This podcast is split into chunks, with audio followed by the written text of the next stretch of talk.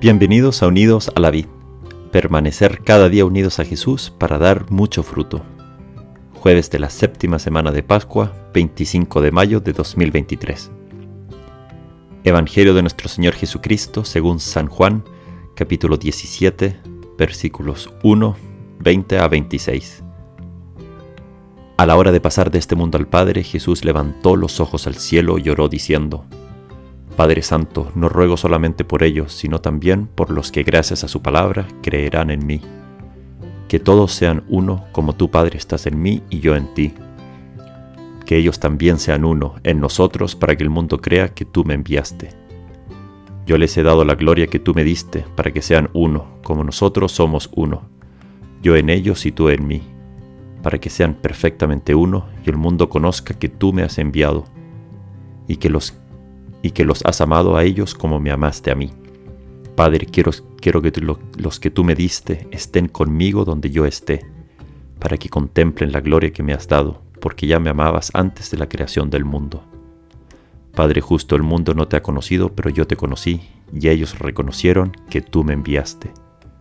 Les di a conocer tu nombre, y se los seguiré dando a conocer, para que el amor con que tú me amaste esté en ellos, y yo también esté en ellos Palabra del Señor. Gloria a ti, Señor Jesús. ¿Estamos buscando un ejemplo de oración? Leamos detenidamente este pasaje.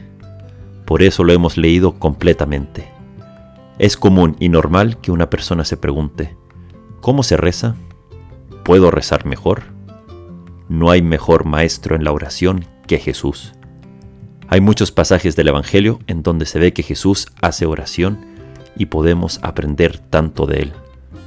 Vemos que se retira seguido a la montaña para rezar, o que se levanta temprano, o que de repente eleva una oración de alabanza espontánea al alegrarse su corazón o antes de realizar un milagro. Hoy en este pasaje vemos que Jesús hace oración elevando los ojos al cielo y hace una oración de intercesión por sus discípulos de ese entonces, como por todos los que vendrán. La oración es definida por Santa Teresa como tratar de amistad estando a solas con quien sabemos que nos ama. Aprendemos de Jesús esto mismo, que rezar es como hablar con un amigo. Veamos este pasaje detenidamente y veremos cómo Jesús se, dirige a su Padre. Y cuando hablamos con un amigo es que no estamos nerviosos, no preparamos un discurso de memoria, no ocupamos palabras que normalmente no usamos. No sentimos que es un monólogo, sino todo lo contrario. Con un amigo hablamos en diálogo, hablamos de lo que llevamos en el corazón, le hablamos con confianza, nos sentimos seguros. Así Jesús quiere que le tratemos en la oración como un amigo. El catecismo dice que la oración cristiana es acción de Dios y acción del hombre. Brota del Espíritu Santo y de nosotros y se dirige por completo al Padre. Qué paz y confianza saber que nuestra oración es también acción de Dios y que surge del Espíritu Santo como también de nosotros.